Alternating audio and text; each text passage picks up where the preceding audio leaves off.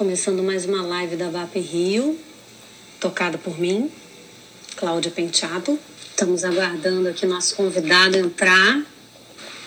Oi, Cláudia. Ah, olá, tudo bem? Bem-vindo.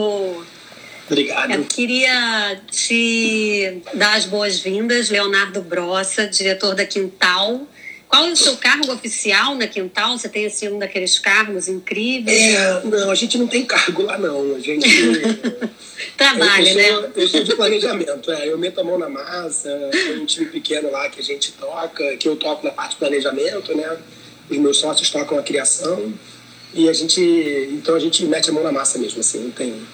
Outro dia eu fui você- num Ah. evento perguntaram qual era o cargo, eu falei assim, bota aí planejador. Sou um planejador. Boa, planejador é um bom é um bom nome, né? Mas agora parece que ficou obsoleto na quarentena, agora diante de tudo que a gente está vivendo, planejar, como é que faz? Não dá mais para planejar nada, né, Bro? Não tem como planejar, né? Vamos combinar. Tem que mudar esse cargo aí agora, porque assim, eu, eu fico vendo os futuristas, futurólogos. Outro dia uma amiga fez um mapa astral, eu falei, mas para quê? Para que, que você está fazendo tudo isso? Não dá para saber, o mundo está em suspensão. A gente não sabe o que, que vai ser daqui uma semana, daqui um mês, né? Então é Sim. engraçado. Ou você tem alguma outra teoria como planejador, assim, em relação a isso? Não, eu acho que tem uma, um ponto que é importante, que é quando você tem um planejamento consistente, é óbvio que você não prevê uma, uma pandemia, mas você minimamente tem um norte, né? É, um direcionamento, alguma coisa que você consegue, que você vai, que vai conseguir te ajudar num momento como esse. Óbvio que você é pego de surpresa, óbvio que tem que tomar um monte de, de, de ações, né? É, que são em cima da hora mesmo, acho que faz parte do negócio mas ter um planejamento, né, ter uma visão de planejamento mais consistente ajuda. Isso é até uma. Eu vou inverter, já começar a inverter aqui o nosso trabalho, porque eu também prometi, né, que ia te entrevistar. E, e Não eu, tem nada disso, não. Foi combinado. e eu já vi alguns artigos seus que falam de propósito, por exemplo, né? E uma coisa que eu estava refletindo outro dia, junto com, com uns amigos, até numa live, não, não numa live, né, mas num, num, num- numa grande reunião informal através de vídeo, que era se as empresas que têm um propósito, né, se elas conseguiram se movimentar mais rápido nesse momento. Porque eu acho que teve muita gente que não sabia o que fazer. Acho que, todo, na verdade, todo mundo, né, no primeiro momento, aquele momento de perplexidade, mas quem talvez já tivesse com um propósito um pouco mais desenhado, acho que essa empresa conseguiu talvez agir com um pouco mais de consistência e agilidade. Como é que você viu isso? Eu acho também. E agora, tem alguns casos onde, por exemplo, você. Talvez muitas empresas tenham finalmente tido a oportunidade de trabalhar o propósito na prática, né? Porque tem muita Verdade. empresa que. Não vou citar nomes, mas assim, tem muitas empresas que têm um propósito só no, na teoria, né? No, no discurso, às vezes só na comunicação. Então, assim, eu acho que nesse momento é a hora do, do vamos ver, assim a hora de botar É. na prática é agora, porque não, dá mais para ficar só falando, né? Embora eu acredite que ainda muitas empresas vão ficar só falando mesmo, né?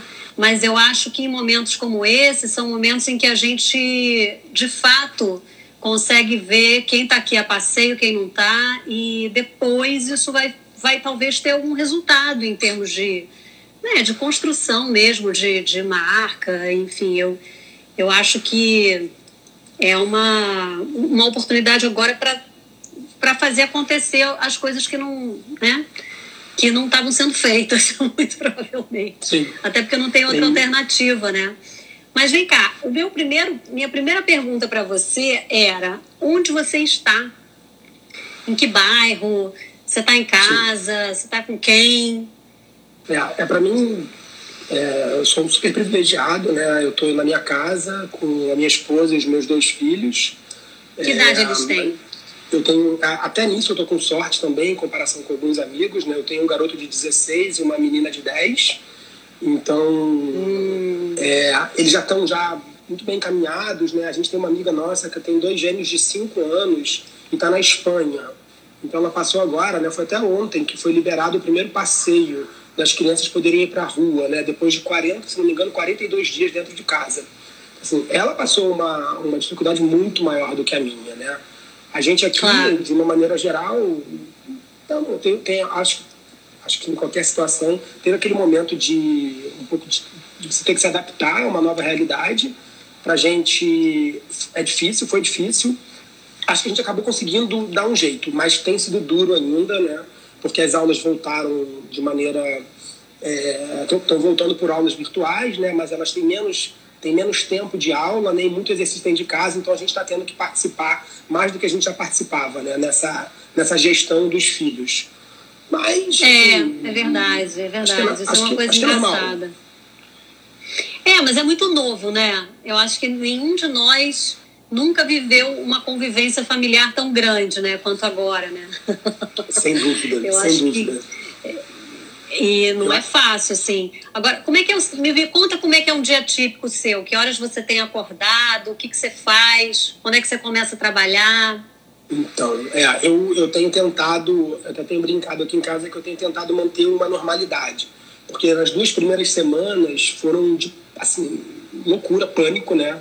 É, a gente trabalhando muito, muito, muito, muito. Fazia tempo que eu não tinha jornadas de trabalho tão longas, porque primeiro tem aquela questão de você conseguir se adaptar a esse, a esse momento, e também tem um sentimento que eu acho que não que, que transpassa também só o profissional, que é um sentimento de você estar sempre devendo. Parece que você trabalhou menos porque você foi para a cozinha é, ter que fazer um almoço, né? Parece que eu me dediquei menos porque eu também tive que fazer a gestão familiar aqui, fazer minha, botar, estudar com a minha filha, no, em uhum. horários que normalmente eu não estava em casa. Então tem um pouco de, acho que de você conseguir se adaptar e conseguir construir a rotina. E aí depois dessas duas semanas que a gente colocou a ordem em casa, acho que a gente conseguiu, junto com na empresa, né, conseguir fazer com que os processos funcionassem um pouco melhor. Dentro de casa a gente foi entendendo melhor até onde valia a pena a gente é, se estressar, inclusive, e outras coisas que iam passar a ser muito naturais, a gente não tinha muito controle mesmo.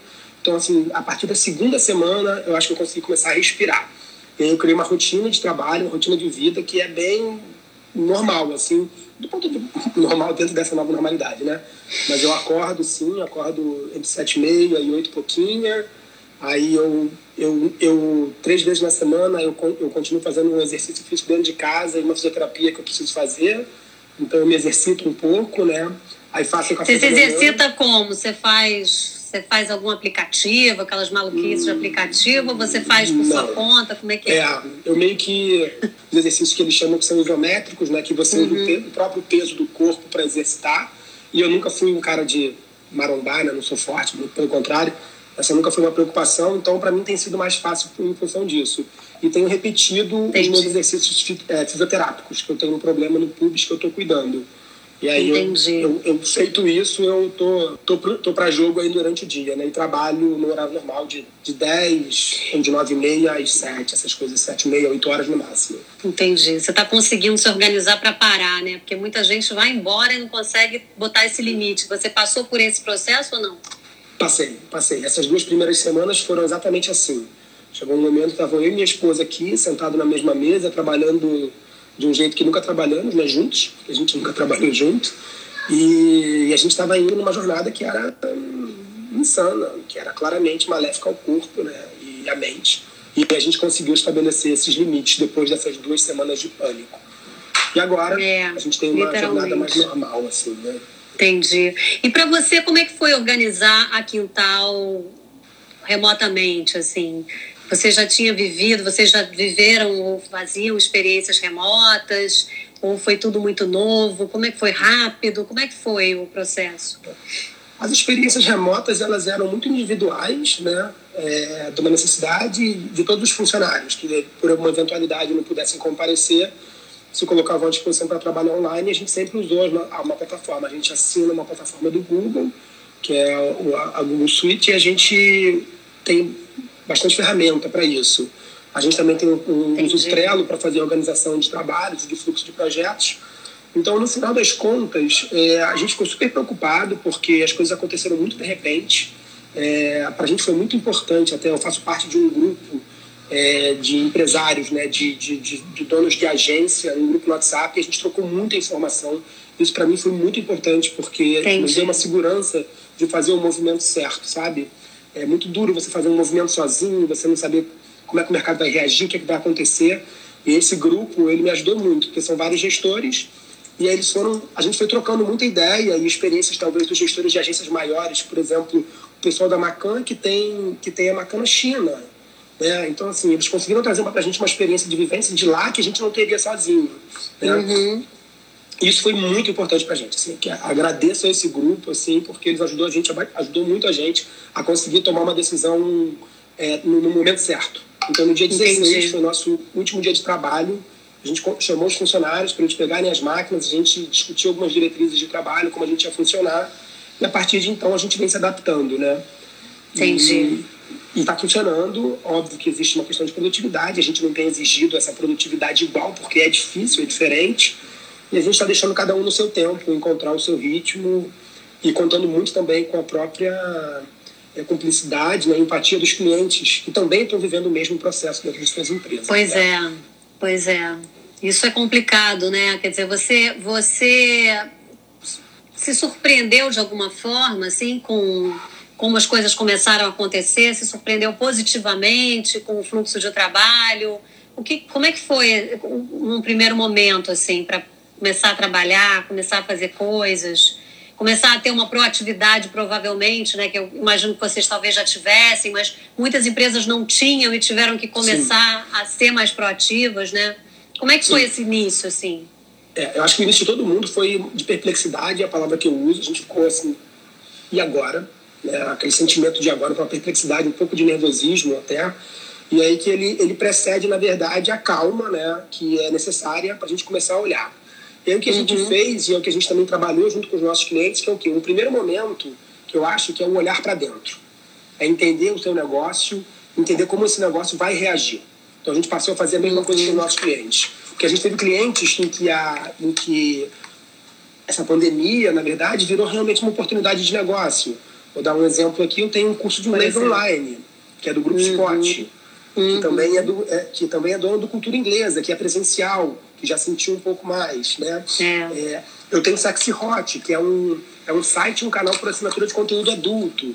Para ele foi muito fácil e, na verdade, a gente conseguiu entender isso como... A gente conseguiu entender, inclusive, como uma oportunidade. Uma oportunidade liberamos conteúdo, claro. liberamos o acesso a conteúdo para experimentação do canal e realmente aconteceu e a gente vem trabalhando dessa forma. Então, primeiro foi esse olhar para dentro.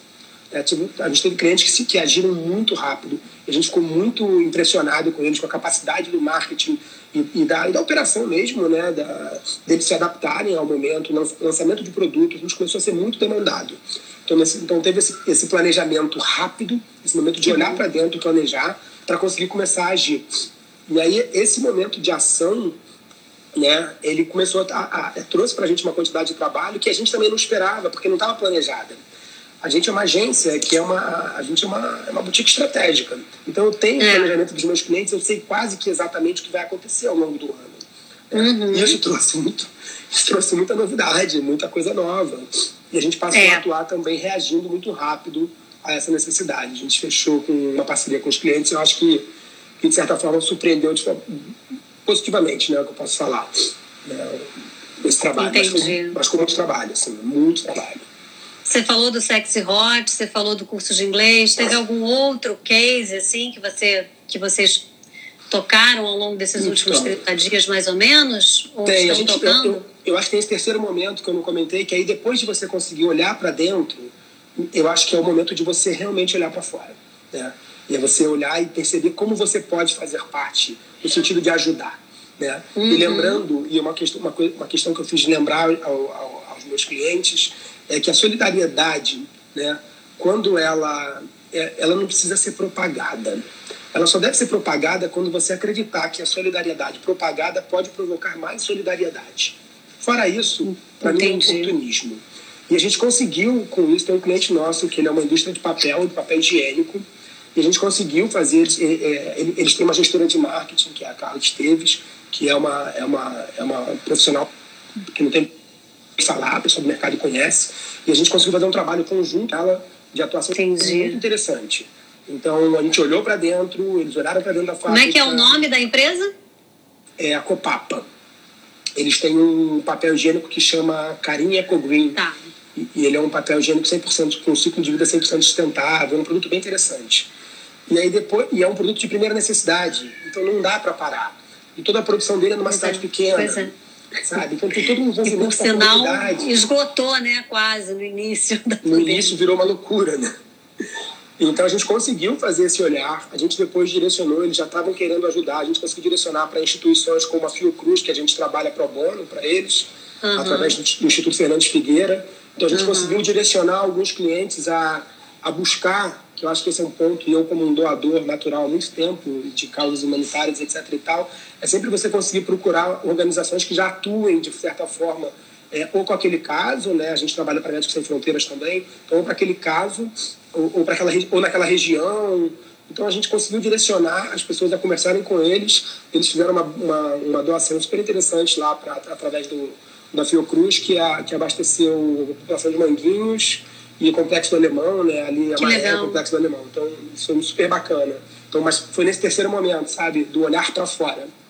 Né? Pois é, ver onde é que estão possibilidades, né? Onde é que existem possibilidades aí de se encaixar, de trabalhar. Tem uma, eu tenho ouvido muita gente falar assim: ah, agora não é hora de vender, agora não é hora de vender, agora é hora de fazer comunicação é, de utilidade pública, etc e tal. Quer dizer, mas isso aí é até a página 2, né, Brossa? Como é que você vê isso assim? Como é que você vê esse discurso geral de que não é hora de vender, que todos temos que ser solidários e pensar em outras né, pensar num propósito, Sim. que eu acho que é muito bacana, mas tem um limite aí para muitas Sim. empresas, né? Como é que você vê isso? É, eu, eu, eu acho até que a, a gente tem uma... Um, há um tempo atrás, na verdade, vou, vou reformular, há um tempo atrás eu fiz uma palestra na ABT. Na época se falava muito em native advertising, né? Então que a publicidade tinha que parar de ser impositiva, etc e tal. E aí eu lembro que eu tinha a minha, a minha, o meu primeiro, eu era o primeiro palestrante eu começava a falar às nove da manhã, e se não me engano, meio-dia e pouco eu estava em São Paulo já, eu estaria em São Paulo. Então eu fiz questão de fazer uma palestra para acordar as pessoas. Eu fiz uma palestra é, em que eu valorizava a publicidade nua e crua. Eu falava o quanto eu tinha orgulho de fazer, de comprar mídia e de deixar muito claro para o meu consumidor que aquilo que eu estava fazendo era publicidade. Uhum. A publicidade também é serviço. Né? Quando eu faço publicidade de um determinado produto, de um determinado serviço, eu estou prestando um serviço também. E aí, eu lembro que as pessoas ficaram um pouco chocadas com aquilo, porque as pessoas que vinham falar depois de mim iam falar sobre essa nova propaganda, que a gente obviamente faz, a gente também acredita, mas é que tem um, todo uma. Eu acho que tem uma demonização da publicidade né, e do próprio, do próprio publicitário que é, é ruim para o mercado. E a gente claro. tem que assumir essas coisas. Eu fico muito triste quando eu vejo também acho. É, o profissional de publicidade estigmatizado em alguns filmes, em alguns livros como uma pessoa fútil, né? Uhum. como o, o, cara que está mais preocupado com a sua própria aparência do que com o, o exterior, né? É mais uhum. o ter do que o ser. Eu fico muito triste com isso, porque não é o que eu vejo no mercado. É, o mercado de publicidade me apresentou pessoas maravilhosas, pessoas incríveis com quem eu pude aprender muito e, e sem dúvida, me tornar uma pessoa melhor. É, então, sim, é eu verdade. acho que eu, eu, eu não tenho dúvida disso, sabe? Que o Leonardo que existe hoje ele é melhor por tudo que ele viveu e a publicidade faz parte da vida dele, né? Então ela me ajudou a melhorar também. Então é, eu verdade. existe esse momento sim, tá? Não acho que eles sejam excludentes. Demonizar a venda, né, virou meio que um, um discurso meio clichê agora nesse momento, né? Inclusive eu vi uma, eu tenho lido algumas coisas de papos, né, com, com, com publicitários e tal, e muitos acreditam que quando esse momento agora passar, é, que vai rolar um certo back to basics para se falar de produto, para se falar de serviço, para se falar de novo de venda, né?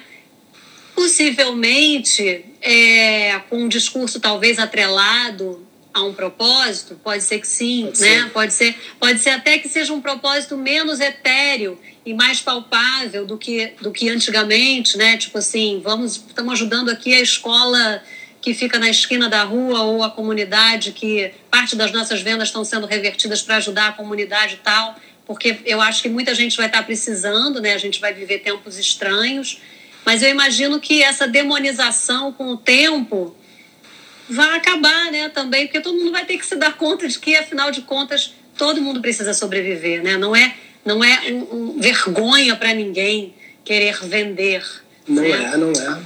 Eu até, eu até li um estudo que eu fiquei, que eu achei super interessante, eu tenho que lembrar onde eu li, que a gente vai lendo tanta coisa, a gente recebe tanto, nunca se recebeu tanto, tanto paper, estudos e tendências também, né? é, Mas, o povo está tentando justificar a, a, existência, a sua existência de qualquer é. maneira. É. um negócio complicado até.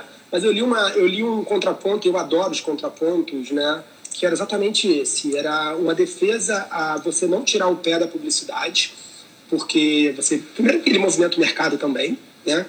É, e segundo que porque com a com, é, são estratégias, né? Teve muita marca que adotou que eu que eu estou chamando de estratégia de ausência. Então ele sai desse momento, ele prefere inclusive salvaguardar é, dinheiro, grana, para depois poder entrar mais forte no momento que ele acredita que vai haver uma demanda reprimida de consumo, uhum, que é natural. Uhum, né? Eu acho que é uma uhum. estratégia. E existe a estratégia de presença. A estratégia de presença é se colocar nesse momento, mesmo que você não tenha necessariamente um propósito.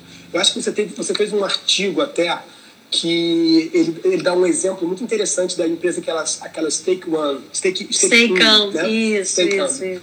Bem interessante, porque eles se colocam uma, uma empresa de carne congelada e eles começam a entender esse momento num momento que tá, em que o público dele é o público trabalhador, que está muito suscetível às fake news, eles se colocam como um perfil que, que usa o seu alcance para trazer uma boa informação para esse Exatamente. público. O que isso tem a ver com carne?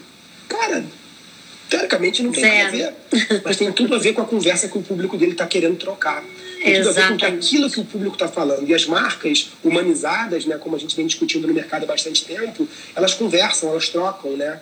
Em momentos diferentes, inclusive. Às vezes elas trocam como se fosse numa mesa de bar e às vezes elas trocam como se fosse um jantar de família, com a família toda junto.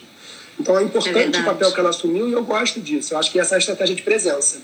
E a estratégia é de presença, nesse artigo, ele, defende, ele é defendido inclusive com números. Porque como muita marca adotou a ausência, esse espaço ficou vago.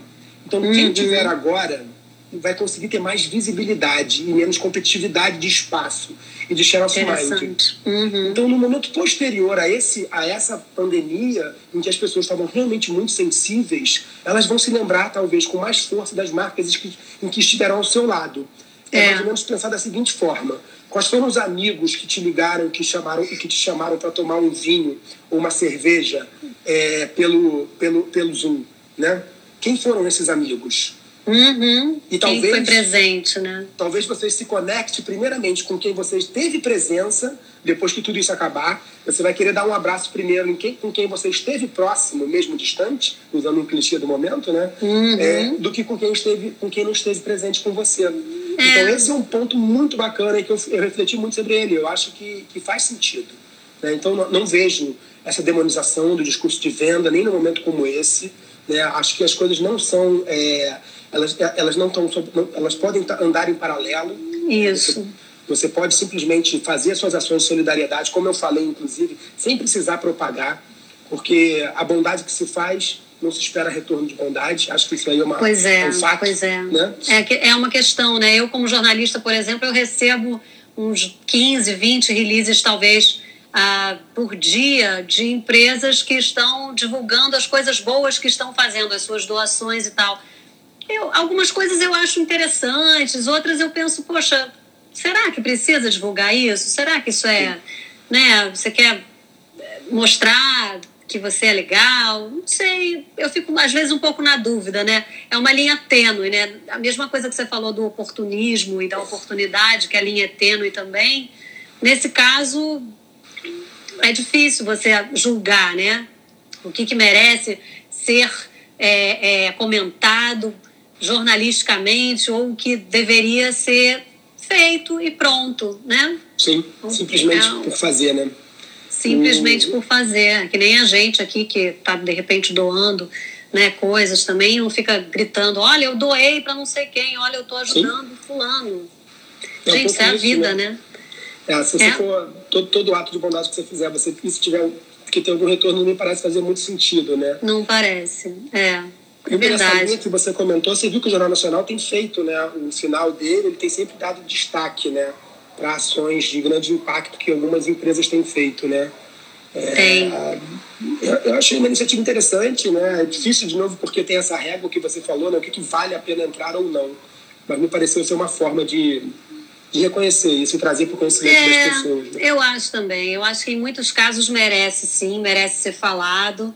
E, e em outros a gente, né, a gente, eu acho que dá para perceber, né, onde é que está onde é que está a diferença entre oportunidade e oportunismo. É, Leonardo, você falou que você está deixando a sua equipe muito livre, tudo, mas como é que você faz assim para manter as pessoas motivadas, principalmente assim 30 dias depois, é, mais até já, né? Já passou mais de um mês. Como é que você mantém é, a motivação? A criatividade em alta, ou você não está exigindo isso das pessoas nesse momento. É, como é que você está é, você tá fazendo aquelas coisas que muita gente está fazendo, quer dizer, é, happy hour virtual, oferecendo apoio psicológico para a equipe. Como é que você está lidando com essa com esse clima atualmente? É, o, que a gente, o que a gente vem fazendo são alguns, são alguns encontros, até possivelmente até menos do que a gente deveria, né? E a gente tem conversado muito com os líderes né, de cada uma das áreas para que eles também façam esse papel no micro. Porque fazer isso de, é, lá de cima, é, sabe, talvez, talvez a mensagem chegue um pouco mais frágil em cada uma das pessoas. Entendi. Mas é óbvio que a gente tem buscado, em alguns momentos, momentos chaves, reunir todo mundo num, num hangout e conversar. O happy hour a gente não tem, não tem provocado isso. A gente tem dentro da Quintal, que a gente brinca que é a Quintal Feira, a gente organiza alguns encontros lá, físicos, né? Em que às quintas-feiras, é, mas a gente não tem repetido isso, a gente tem sinalizado que a gente acha importante que as pessoas façam isso com seus amigos, com as pessoas próximas. Entendi. Se lugar é interessante, façam entre eles também. Né? Entendi. E eles têm feito isso, isso é bacana. Mas a gente tem tentado, tentado dar o apoio, né? A gente disponibilizou para eles a possibilidade de levar a cadeira e, e, obviamente, o computador já tinha ido, né? Mas quando a gente percebeu que era uma coisa que ia ficar, demorar muito mais tempo, é, a, a gente disponibilizou a possibilidade de levar cadeira, suporte, o que eles quiserem passar e pegar na, na quintal, e se não tivesse essa possibilidade de pegar, a gente, a gente levaria até eles, né? Muita gente é, pegou? Não, não tanto quanto a gente imaginava, as pessoas já tinham seus home office já bem trabalhados dentro de casa, né? Eu confesso Entendi. que imagino você mais, porque eu, apesar de ter um espaço aqui de trabalho, ele não é tão confortável para mim, mas eu já tenho uma idade, né? Minhas costas reclamam. é verdade. A cadeira, eu, eu ouvi várias histórias sobre cadeiras Sim, nos últimos tempos. Assim. Muita gente sentiu falta da cadeira de trabalho. Eu senti aqui também, correr atrás disso para poder me ajudar, sabe? Fui pegar suporte para evitar dor no pescoço, mas o que a gente vem, vem tentando fazer é, é, deixar a equipe é, é tirar a pressão. A gente acha que nesse momento tirar aquela pressão da produtividade, Outro dia eu estava tendo uma reunião com o meu time e aí as pessoas falaram, ah, porque teve um, a gente teve um, um problema, uma, uma falta de entendimento mais amplo, faltou alguma ponta de informação. Eu falei, gente, vamos discutir aqui aonde foi, o que, que foi, não importa mais, né? Acho que está todo mundo se adaptando a esse novo, eh, a esse novo modelo e a gente só vai aprender a se comunicar melhor mesmo, inclusive aprendendo com esses erros e, e construindo em cima deles. Então vamos embora, passamos, vamos assumir para o cliente que, que a gente deu mole aqui, que, uhum. que a gente está vivendo esse momento que ele também está vivendo, que é empatia, estamos juntos e vamos embora. E isso tem funcionado, eu acho, sabe? De uma maneira, de uma maneira geral, me parece que isso vem funcionando, sabe? Você acha que os processos, essa simplificação que foi necessária nesse momento, ela vai ser levada depois para um futuro retorno?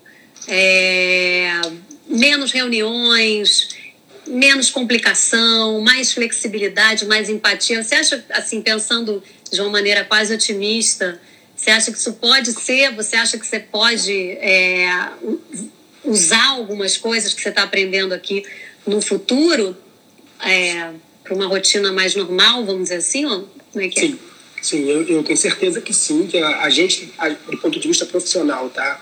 Do, nesse aprendizado, eu acredito que não só a gente, mas muitas empresas vão aprender a lidar um pouco melhor com essa questão.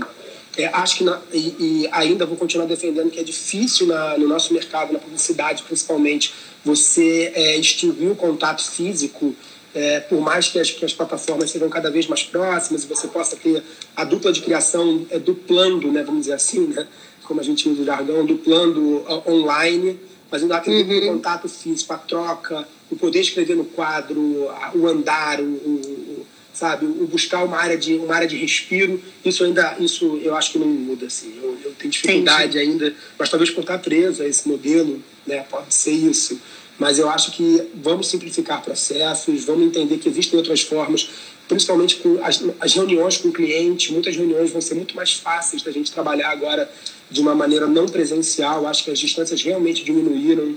É, acho que é bom para empresas como a nossa, que tem algum tipo de, é, de interesse em ampliar mercados, tá? sabe? É, a gente atende algumas, alguns projetos em São Paulo, mas a gente tem interesse em outros estados. E a uhum. gente pode, acho que a gente vai poder trabalhar melhor esses mercados sem aquela preocupação do, ah, mas a empresa não está aqui. Assim, pois é, pois é, verdade. Acho que talvez isso possa, ser, possa favorecer. Ó, Agora... Ana Cláudia Bruno aqui comentou, o trabalho home office vai ser mais valorizado, espero. É, eu que sempre trabalhei muito home office, assim, eu sempre é, durante muito tempo a gente fica com uma imagem assim de desempregada, ah, é uma desempregada. Né? Sim, sim, sim. De repente isso vai mudar, né? Você acha que pode mudar mesmo? A, a imagem do, do, home office pode mudar depois disso tudo? Eu, vai mudar, eu, né? Eu tenho certeza que sim. Eu, eu posso falar por mim mesma. Ah, quando eu comecei a Quintal, e era para ser uma. Ela, a Quintal surge como uma oportunidade de ser uma empresa de consultoria é, eu me lembro que é, alguns clientes chegavam, eu, eu brinco no início mesmo da Quintal, eu trabalhava de terça a sábado no Oi Futuro, porque lá em cima do Oi Futuro tem um café ótimo com uma conexão à internet bombástica. Então eu estava iniciando a empresa, era lá, e segunda-feira, como o museu não abre, eu trabalhava em qualquer café da cidade. Eu escolhia um lugar incrível para fazer uma segunda-feira boa. Sensacional. É, e, mas, é, mas era curioso, porque eu, eu, em algum momento eu sentia a clara necessidade de ter que ter, mesmo só como consultor, tá?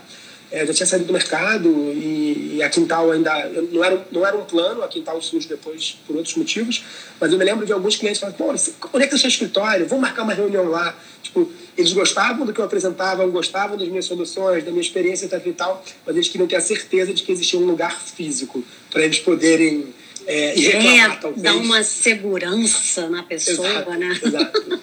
E aí eu fui é para um, eu, eu, fui para um pro coworking, né? Eu peguei um espaço de coworking primeiro, aí passei a ter um telefone, passei a ter uma sala de reunião para poder fazer com algumas reuniões e, e aí depois o, o desenrolar disso vem a quintal, né?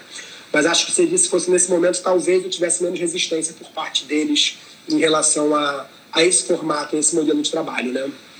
É, eu acho que é, outra coisa que eu também tenho visto muito, as pessoas comentam muito, é que toda crise tradicionalmente acelera tendências, acelera processos, né? Sim. E para a gente, é, para o mercado de propaganda e marketing, eu acho que muito possivelmente isso vai acontecer para o bem e para o mal, né? Porque a gente estava vivendo um processo de downsizing já. Eu acho que talvez Verdade. isso aconteça, não sei se você concorda, mas eu acredito que isso vai acontecer mais. É, mas, ao mesmo tempo, também vem uma digitalização. Uma pessoa acabou de comentar isso também aqui agora. É, que muita gente que não estava acostumada a trabalhar digitalmente ou não estava ainda familiarizada com as plataformas digitais não tem outra alternativa agora. Né? Tem uma aceleração aí de processos também de digitalização também, né? Imagino eu. O que, que você acha? É, eu acho que teve, sim. É, uma, das, uma das poucas certezas que eu tenho quando a gente fala sobre o tal do novo normal, todas as tendências, os futurólogos estão falando, eu acho que houve uma, uma aceleração em mão dupla, nas duas pontas. Um exemplo muito claro disso, por exemplo, no mercado de educação que eu trabalho há bastante tempo, é, você sempre teve você sempre teve uma desconfiança muito grande dos cursos à distância em relação a se eles eram efetivos, se eles eram confiáveis. Então uhum. você, sempre tinha, você sempre tinha que ter uma chancela, trabalhar muito a chancela da instituição é, para poder oferecer esse curso à distância, é para poder trazer credibilidade a ele. O que aconteceu hoje é que pessoas que não estavam dispostas a experimentar esse contato e essa troca à distância estão sendo obrigadas a, a fazer isso. E organizações, instituições, é, grandes grupos que estavam andando de maneira talvez um pouco a passos lentos e comedidos a essa direção, né, nessa direção, é, aceleraram, porque perceberam que vai haver uma confluência lá na frente. E eu é acho que, que isso é um fato, é um fato. Né? A minha preocupação, quando, quando você fala do mercado em si e, de, da gente flexibilizar cada vez mais essa relação de trabalho, é um outro ponto que é, é, que vem com a reforma trabalhista, que vem com essa a possibilidade do zero hour, né, de você simplesmente ser, ter contratos que contratos super pequenos e baseados basicamente em, em poucas horas de trabalho. É, e, e, e uma coisa que me assombra muito que é cada vez mais o trabalhador perdendo o controle de quanto vale a sua hora de trabalho. Isso me é, isso é verdade. Muito, isso muito. também me preocupa muito. E aí eu até é. eu vou fazer de novo aqui uma inversãozinha, porque tem um artigo que você fez e, eu, e, ele, e ele doeu bastante, tá? Porque é o artigo que você chamou de a desumanização marca a era da produtividade. É um é. que dói lá no fundo. E você cita um filme que eu adorei assistir, eu levei meu filho, né? De... Eu fiquei muito impactada. É, é eu levei o Vitor para ver, ele tem 16 anos, a composição familiar da, da, da, família protagonista, né? É muito próxima da minha, né? Um marido, uma esposa e um filho de um filho já quase adulto, de 17, 18, meu garoto tem 16, e uma menina mais nova, né? Que é o que eu tenho. Então, assim, a gente saiu do filme muito impactado. Ele tem uma coisa que me dá um pouco de medo, é porque a, gente está falando sobre, sobre o precariado, né? a precarização do trabalho. Me dá um pouquinho de medo porque a, o Vale do Silício, essas grandes empresas, surgiram como se eles fossem trazer de novo né, é, relações, relações justas é, para o consumidor né, e para as pessoas. Mas o que eu vejo, venho vendo, inclusive na Covid agora, né, é que, na verdade, ela só tem reforçado um modelo que eu acho que ele foca no esgotamento. Esse é modelo, que, que, o que, que é esse modelo de esgotamento? São pessoas esgotadas, sem opção de trabalho, porque houve a precarização. É, essas pessoas se esgotando para conseguir chegar num valor que seja compatível com uma renda que ela já teve ou que seja minimamente necessária para eles conseguirem sobreviver, né? E as empresas se aproveitando desse esgotamento das pessoas com acordos trabalhistas, entre aspas, para cacete, né? Uhum. Onde o valor do seu trabalho é dinâmico. Isso eu acho que é, que é, o, é, o, é o. Quando o trabalhador perde a consciência de quanto vale o trabalho dele, é muito duro. E teve um exemplo muito claro de um rapaz que é um entregador que mostrou num vídeo que eu vi, se não me engano, talvez tenha sido no Greg News, é, que ele, ele, há dois anos atrás, ele, tinha, ele conseguia fazer perto de 5 mil reais por mês, com uma, uma, uma, um número X de entregas que ele realizava, né? E hoje ele faz a, ele entrega mais, ou seja, ele passa mais horas trabalhando e o valor é praticamente é, é menos da metade, se não me engano. Né? Então assim, isso é. para mim é uma é, é uma questão. Tem aqui um até um, o meu primo perguntando qual é o filme que a gente está falando. Ele tem que ver que é o Ken Lo, que é o, é o filme você, do Ken Lo, é... que é o Você Não Estava Aqui. Você está disponível. Se não me engano, já está disponível nas plataformas, né? Para ver. Eu é um acho filmaço. que já eu tenho recomendado ele, filmaço. É, que dá para é, ver sequência. Esse filme é muito dele. assustador mesmo, ele é assustador. E por acaso eu estava ouvindo um podcast ontem é, do Cris Dias. Não sei se acompanha ele, Boa Noite Internet, eu, eu recomendo Isso, porque é um, é um barato. E ele tá assim meio perdidão e tal, e ele fez um, um, ele ficou um tempão fora e aí com a coisa da quarentena ele ficou meio sem sem chão, assim, né? Tipo, vamos falar do que aqui? Como é que eu, como é que eu vou voltar? E ele, e ele fez um bate-papo na volta com a Juva Lauer, que é uma jornalista do Mamilos, e ela comentou uma palestra do Bruce Sterling, que é um cara que está sempre no SXSW, é um cara do, do, cyberpunk, assim, das antigas. E ela comenta uma palestra que eu fui atrás para ouvir, porque eu fiquei, eu tinha visto ele no ano passado e fiquei meio impactada, assim porque ele é uma figura muito estranha. Mas ele falou lá em 2017 sobre isso, assim. Ele falou, sacaneou o Uber, sacaneou todos esses movimentos que estavam sendo feitos é, para as pessoas perderem o valor do seu trabalho. Então, assim, eu fiquei meio arrepiada com, com o texto dele, sabe? Vale a pena até é, procurar. procurar porque existe, na verdade, no SoundCloud, tem um canal do SXSW, onde tem essa palestra do Bruce Sterling. E as outras palestras dele, desde então, também todas foram muito fortes, fortes assim, nesse sentido, de bater nessa tecla. O que, que vocês estão fazendo, gente? O que, que a gente está fazendo? A gente está aqui é, aprimorando a, a, a, inteligência artificial, fazendo bots, robôs. É, e aí estamos falando aqui de renda universal para a galera que vai ficar desempregada a gente está é, fazendo a precarização do trabalho, quer dizer, para onde a gente está tá caminhando, afinal de contas, né? E aí entra uma pergunta que eu já estava pensando em fazer para você, que é, que é exatamente essa, e fala disso também.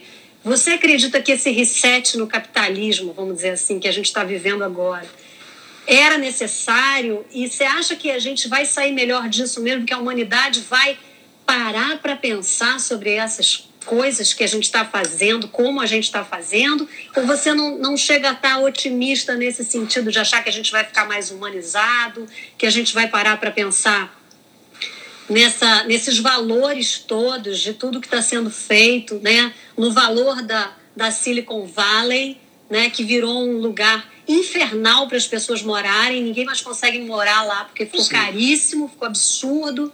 Né? A gente está vendo agora, vai viver momentos de muita.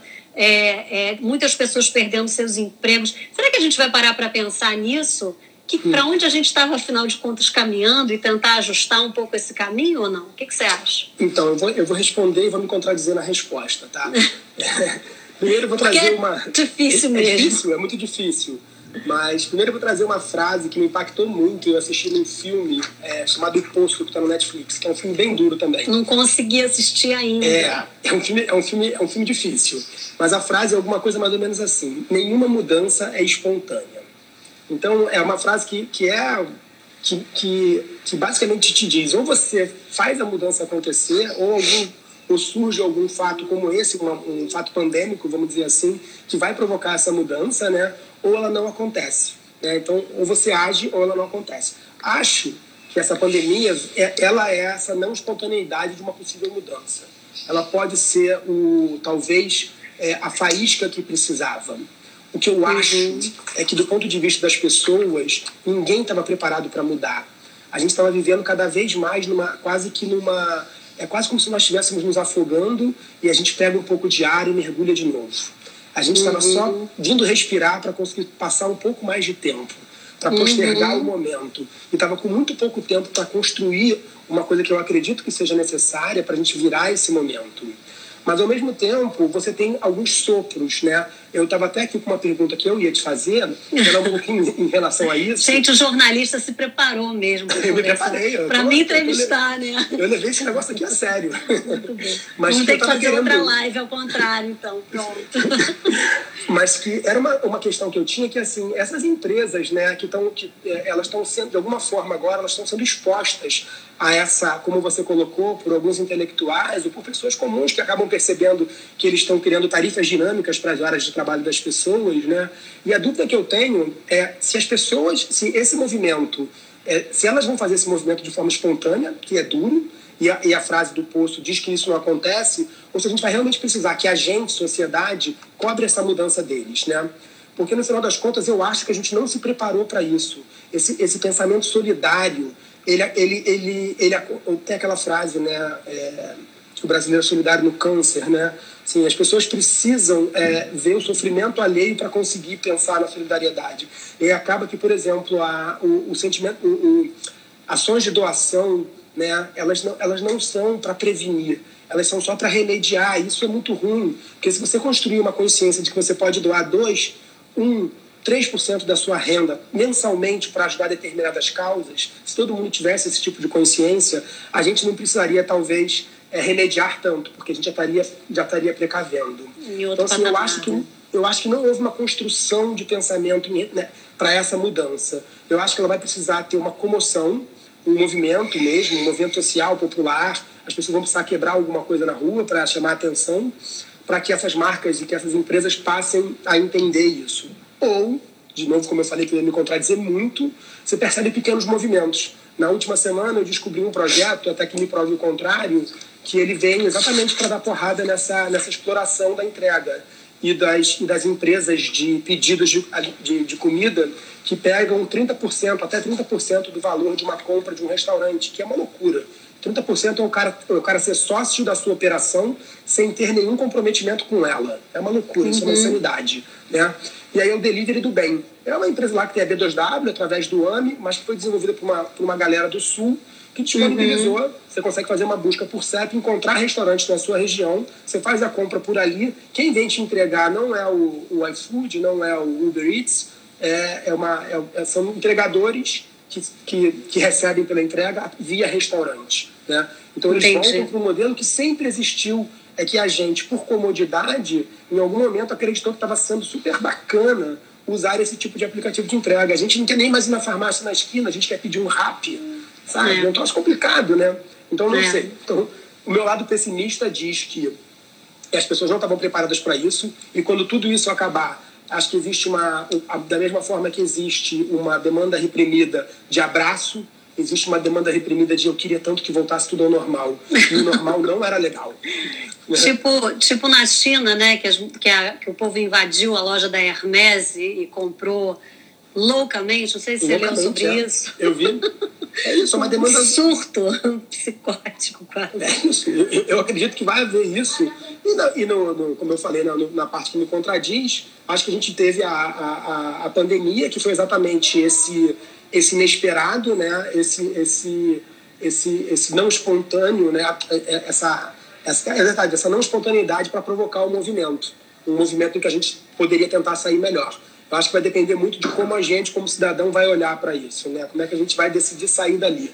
Acho que as marcas não podem parar, de novo, o papel da publicidade, as marcas têm que continuar anunciando, falando de produto, mas nos seus canais sociais continuar colaborando, entendendo claro. que é, vamos, acho que a gente vai trazer à tona de novo discussões como renda universal, isso vai ficar mais forte, né? E, mas é, é eu não tenho resposta. Eu, eu tenho. Pois eu é. Porque assim, a renda universal, acho, acho que assim, uma das coisas, uma das coisas talvez positivas disso tudo, não sei se é que há, né? É, é que ficou tão clara a desigualdade social que existe no Brasil e em várias outras partes, né, com tudo isso que está acontecendo, e ao mesmo tempo essa pandemia igualou to, tanto todo mundo, né, que acho que para muita gente caiu uma ficha que eu acho que não, não tinha caído não, né? E, e talvez isso, quem sabe, né? Possa ser para o bem, né? É difícil saber, assim. Você você está dividido, então. Você está otimista ou você está pessimista? ou você está otimista com algumas coisas e pessimista é. com outras? Em relação ao teu mercado especificamente de agências, de comunicação, é, qual é a tua sensação, assim? Eu acho que no Brasil, principalmente, está tá complexo, né? No Rio de Janeiro está complexo. Está bem complexo aqui. A gente está vivendo também uma crise política absurda, né? No meio de tudo isso, há um bom tempo já, inclusive, né? É verdade. O é, que, que você está achando, assim, no, no, nosso caso aqui, do, do nosso mercado? Qual é a tua sensação, assim? É, a gente é, é, difícil, né? A gente, é, de novo, né? A sensação que eu tenho também é que todo ano a gente começa otimista de que a gente vai conseguir, de que as coisas vão se normalizar, né? e a gente tem sempre isso que a gente está vivendo agora, então, que é, que é catastrófico, né? Então a gente está muito tempo operando sempre com sempre sempre com um inesperado muito próximo, né? É, é difícil se planejar, é difícil que a gente consiga se, é, se planejar ao longo do ano e, e, falar sobre crescimento, falar sobre ampliação. Eu acho que de uma maneira geral, ela foi um, essa essa crise pandêmica e política e econômica que a gente está vivendo hoje, ela foi um, é, ela doeu muito na gente sabe? A gente esperava um mínimo de normalidade, mas é um governo que é incapaz de entregar isso, né? E, e, e para a gente isso foi muito ruim.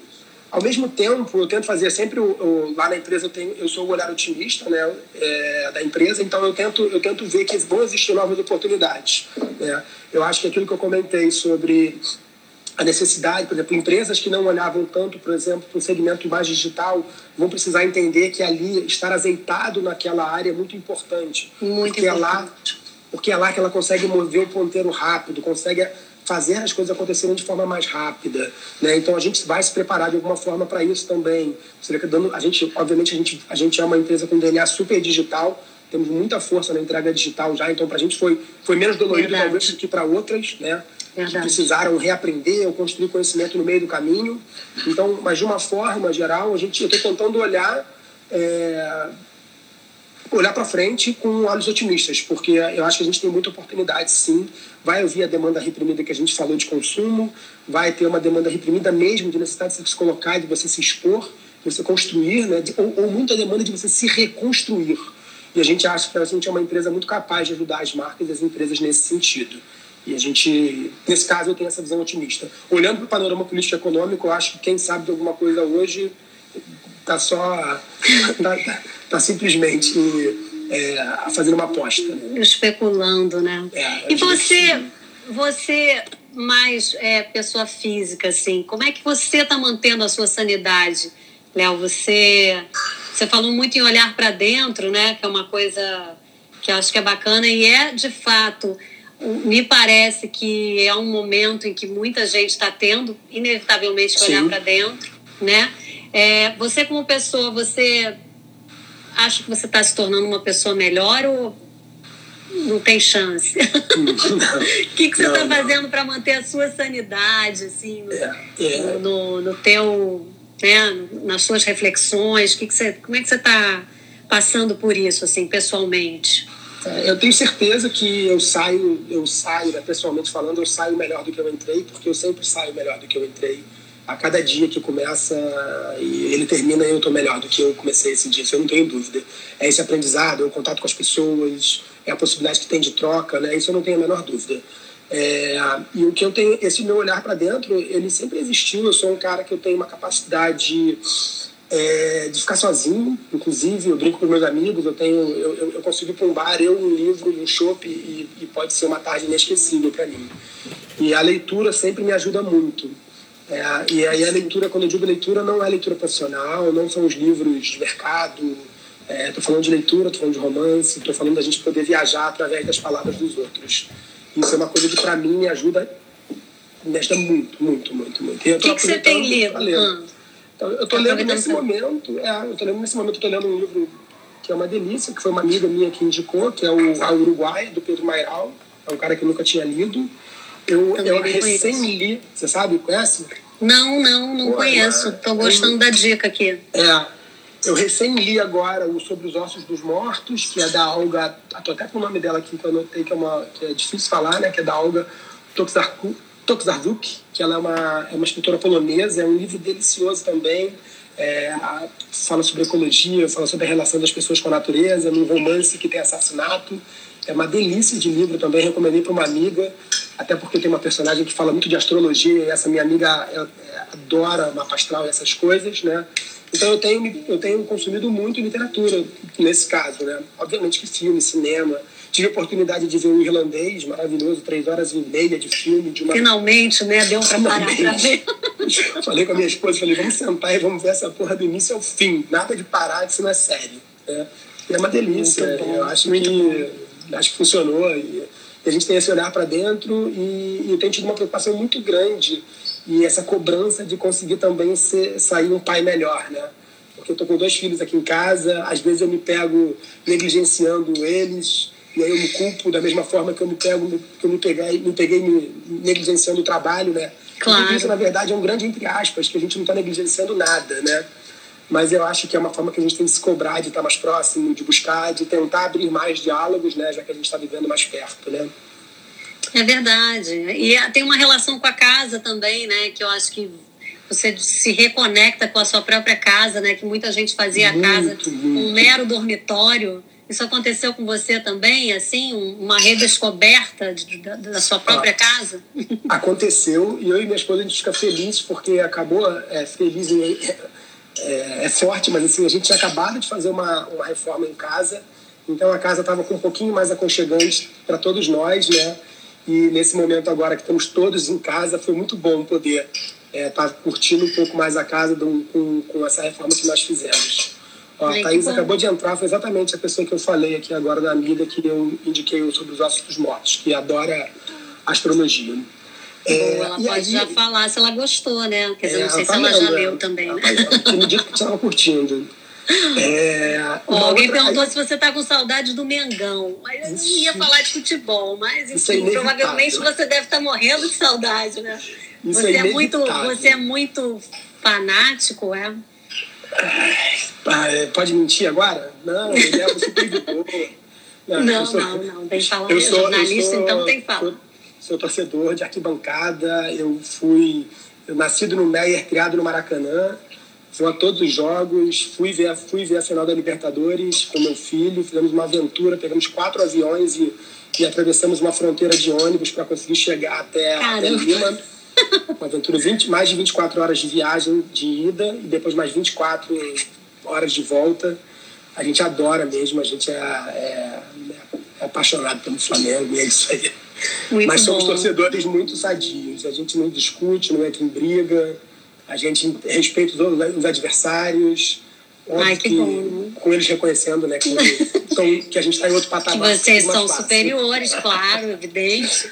Ó, a Thaisa falou que tá adorando o livro aqui, diz que você sempre, diz que você é ótimo para recomendar é, livros, então olha aí, ó, já sei que você é vai ser minha livro, próxima fonte. Não, já anotei é, aqui, já estou anotando.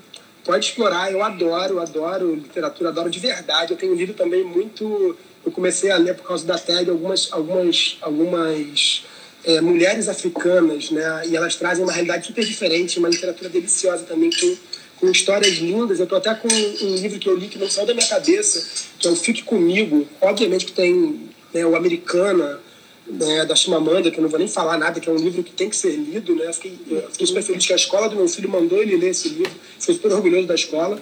É, mas tem também o, o Fique Comigo, que é, um, é, é, uma escritora que eu não vou saber o nome, não vou tentar, porque é muito difícil, mas é uma história linda, linda. É muito difícil. Boa dica. Boa Mas dica. é uma, uma bela dica, quem tiver a oportunidade de ler pode ir, porque então tá. vale a pena. Olha, acho que a gente tem mais uns três minutos, daqui a pouco ele me avisa quando virar dois Legal. minutos. E aí é o seguinte, você achou que você não ia ter assunto, né? Olha só, ah, vê bem, eu... vê bem. Ó, é tem dois minutos. Então, assim, eu ia. A minha última pergunta para você era o que você mais sente falta Aí eu fiquei pensando, será que é do Mengão, gente, que ele vai responder? Queria não, saber o que você mais sente falta nessa, nessa quarentena e, de repente, uma das primeiras coisas que você vai tentar fazer quando você puder, Sim. de novo. Eu, eu vou ser sincero, assim, eu sinto muita falta dos, do contato com os meus amigos no bar mesmo, a discussão em mesa de bar, que eu acho que é um que é onde eu cresço muito, é onde eu aprendo um monte. Eu tenho um monte de amigo inteligente, muito mais inteligente e preparado do que eu, uma galera incrível e eu sinto muita falta desse contato com eles e com essas pessoas. Eu sinto falta também do meu dia a dia na Quintal, é um lugar que eu adoro também, onde eu troco muito com as pessoas, sabe? Eu tenho uma. Tenho as equipes que estão lá, as pessoas que estão lá. Eu, a, nós somos apaixonados por elas de verdade, a gente tem um compromisso com elas, inclusive, da gente sair, sairmos todos mais fortes juntos dessa. É, e a gente acredita Legal. que vai conseguir cumprir isso. É, e eu sinto muita falta de, de, de estar com a minha, com a minha avó. Uma mulher de 92 anos e, e aí dói um pouquinho aqui, não quero nem. Não vou nem me prolongar aqui, senão eu vou começar a chorar. Ah, eu então. Muita falta de estar com mas que bom, que bom. Tomara que você esteja com ela em breve, né? Olha, vou te agradecer aqui, Leonardo Brossa, foi muito bom Obrigado. esse papo. É, altíssima audiência, você é muito popular. é, muito caridosos. Tá, todo mundo gostou muito aqui, fez vários elogios aqui a você. Então, em nome da BAP Rio, queria te agradecer aqui por esse papo maravilhoso. Obrigado, e que você fique bem, saudável, sua família também. E a gente saia dessa, todo mundo melhor. E que a gente ainda possa rir muito disso, se divertir pensando nesses dias. Vamos Beijão. Sim. Super obrigado, tá? Valeu.